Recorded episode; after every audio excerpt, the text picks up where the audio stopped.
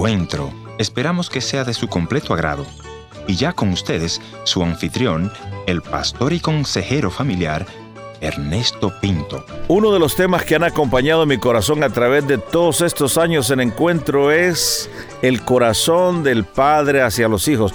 Muy importante cómo nosotros corregimos, castigamos y edificamos o destruimos a nuestros hijos con nuestras palabras o con nuestros actos.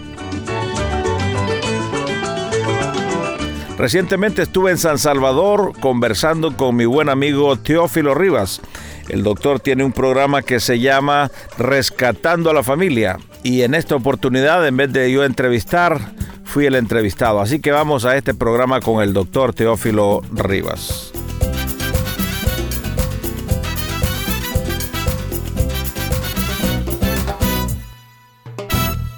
Qué privilegio para mí, para el programa Rescatando a la Familia, tener con nosotros en esta oportunidad nada más y nada menos que al doctor Ernesto Pinto.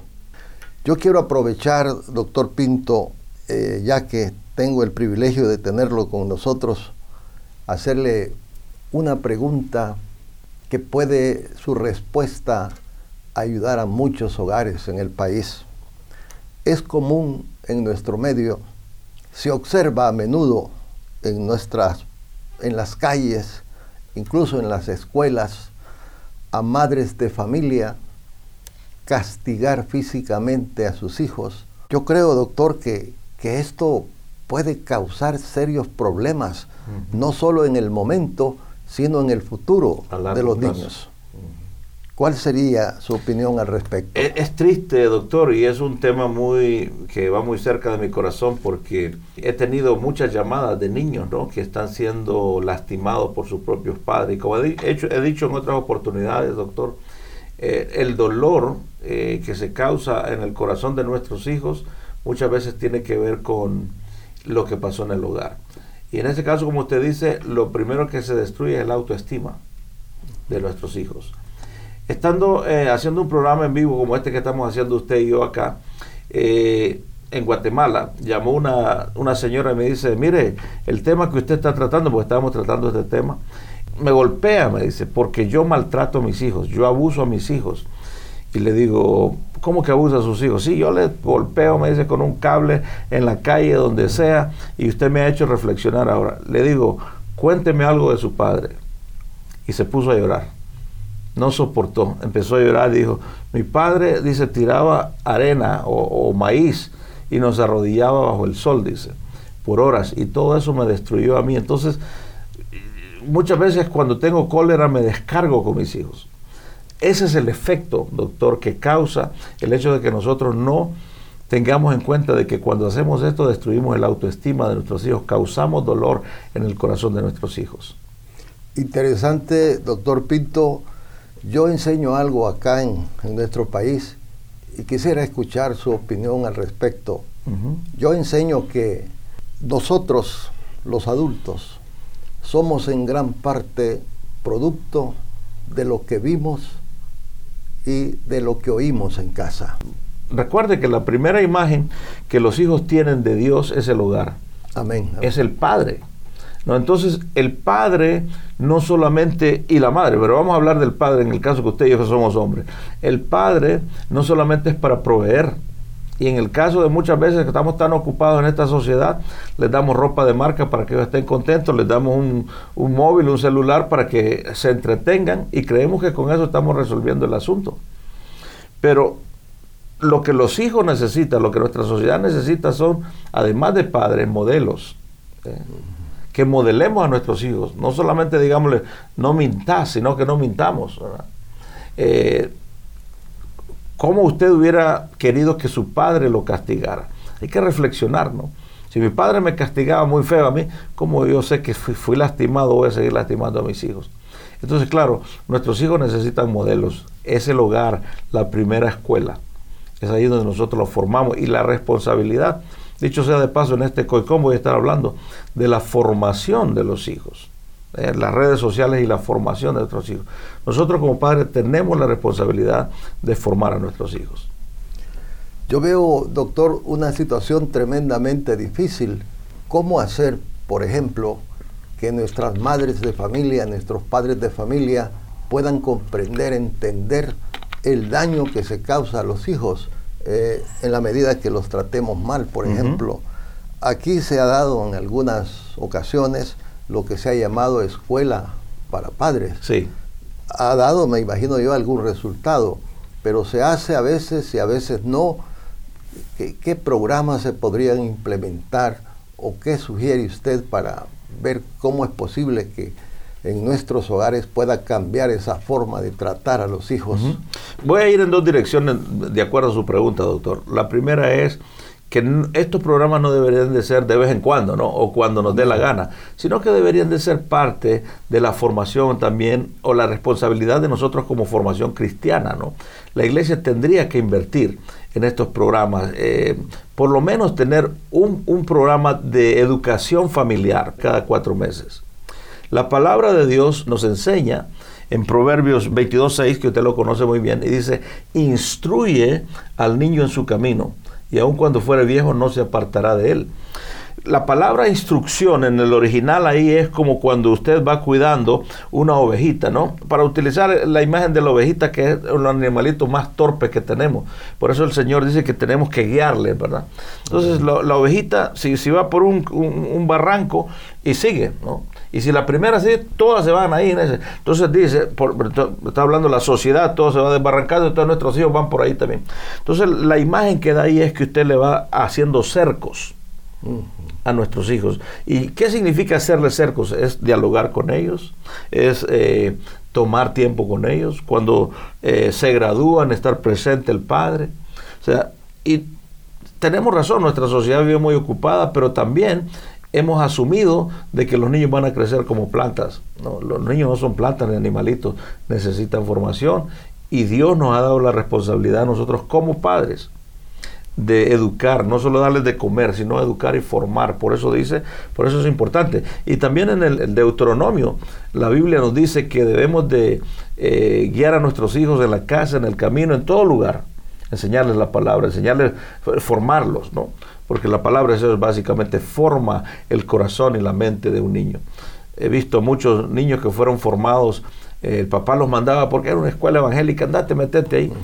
y, pero en, su momento dado, esa palabra que fue sembrada en el corazón es rescatada. Entonces los padres tenemos esa responsabilidad de sembrar los valores, ser el modelo para esos hijos.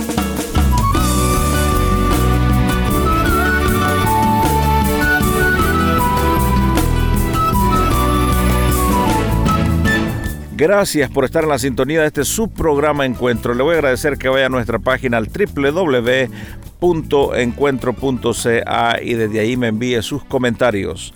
En esta oportunidad, el doctor Teófilo Rivas me está entrevistando para su programa Rescatando a la Familia. Continuemos con la entrevista.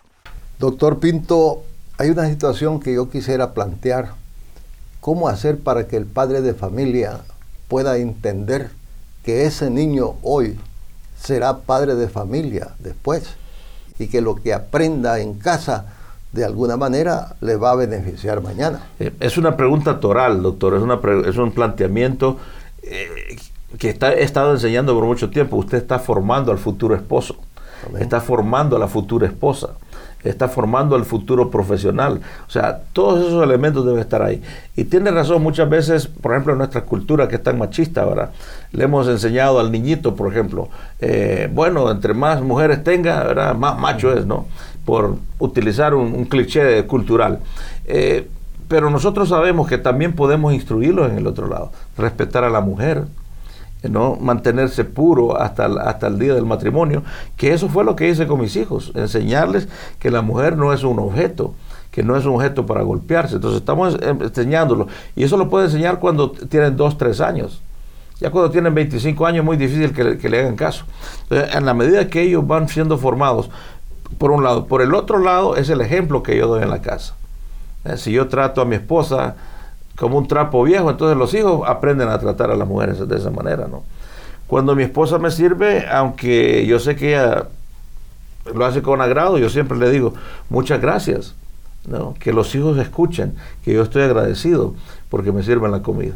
Yo creo que si me sirvieran un, si digo, si no digo nada, ¿no? Si, estoy acostumbrado, bueno, tienen que servirme porque soy el papá, porque traigo la plata, porque esto. Pero si me sirvieran un, plato de zacate, entonces sí protestaría. Pero cuando nos sirven buena comida, tenemos que decir gracias. O sea, los hijos aprenden por osmosis. Los hijos aprenden lo que nos ven hacer. Definitivamente, doctor, que tenemos que superar eso que se conoce como el machismo no puede nuestra sociedad continuar actuando así, con esa fuerza, con esa violencia en casa, eh, pensando en que soy el hombre, que soy el que proveo, el que mando en, la casa. Algo hay que hacer.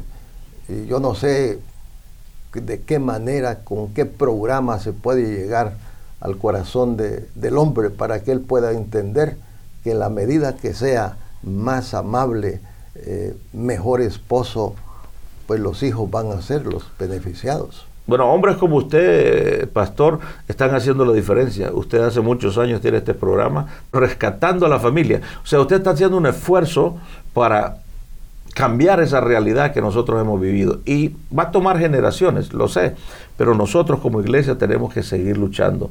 En lo que enseñamos en, estos cursos de, entrenamiento familiar, le enseño a la gente que también debemos de enseñarle no solo al hombre, sino a la mujer, a la niñita también, a formarse, a cuidarse, a respetarse, porque ahora está en moda, ¿no? Eh, antes era una honra llegar virgen al matrimonio. Ahora les enseña que es una deshonra, que estás loca, que está, que si no has tenido eh, relaciones, no, que, estás, ¿no? Y hay una presión fuerte en nuestra juventud para eso. Entonces los padres necesitamos acorralar eso y conversarlo. No podemos decir, no, ahí lo van a aprender en la calle, ahí lo van a aprender en la iglesia. No, es responsabilidad de los padres. Entonces tenemos nosotros que ser intencionales. Y creo que esa es la manera. Y cuando hablamos de intencionalidad, estamos hablando también de las instituciones que nos apoyen. El gobierno debería de ser intencional en hacer programas que ayuden a nuestra familia en el campo o en la ciudad. El gobierno tiene una responsabilidad, es por eso que nos mandamos ahí a que nos ayuden a, formar eh, la sociedad. No podemos dejar entrar todo lo que venga. ¿no? Eh, con el Internet y con todo eso. Otros países están gobernando el Internet, pero nosotros lo hemos dejado a un lado. Eh, número dos, la iglesia es importante. La iglesia y la iglesia tiene un rol muy importante en el corazón de la familia. Entonces, si la iglesia intencionalmente invierte creo que vamos a ir viendo sociedades un poco mejor. Si no, vamos a continuar con la violencia que tenemos en nuestras calles. Y preguntamos, ¿de dónde surge la violencia? Lo que usted decía al principio, ¿no? Cuando la mamá le golpea en la cara al niño en la calle, lo avergüenza. O sea, tenemos que tener modelos de corregir a nuestros hijos. Tiene que haber una norma. Por ejemplo, una de ellas es que en nuestra casa yo no castigaba a mis hijos cuando estaba enojado. Esta era una regla.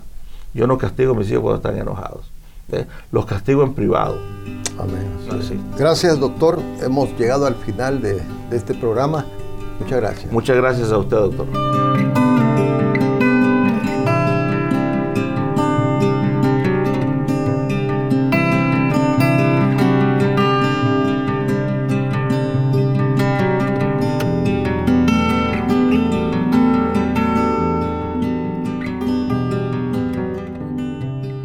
Gracias por haber estado en la sintonía de este tu programa Encuentro. Y te voy a agradecer que me visites en el www.encuentro.ca o también puedes dejarme una nota de voz en el WhatsApp 1-204-202-1525. 1-204-202-1525. Una nota de voz o tal vez una nota escrita. La otra opción es info arroba encuentro.ca. Gracias por sintonizarnos a través de esta radioemisora. Yo soy tu amigo Ernesto Pinto y al despedirme quiero recordarte que Dios te ama y yo también.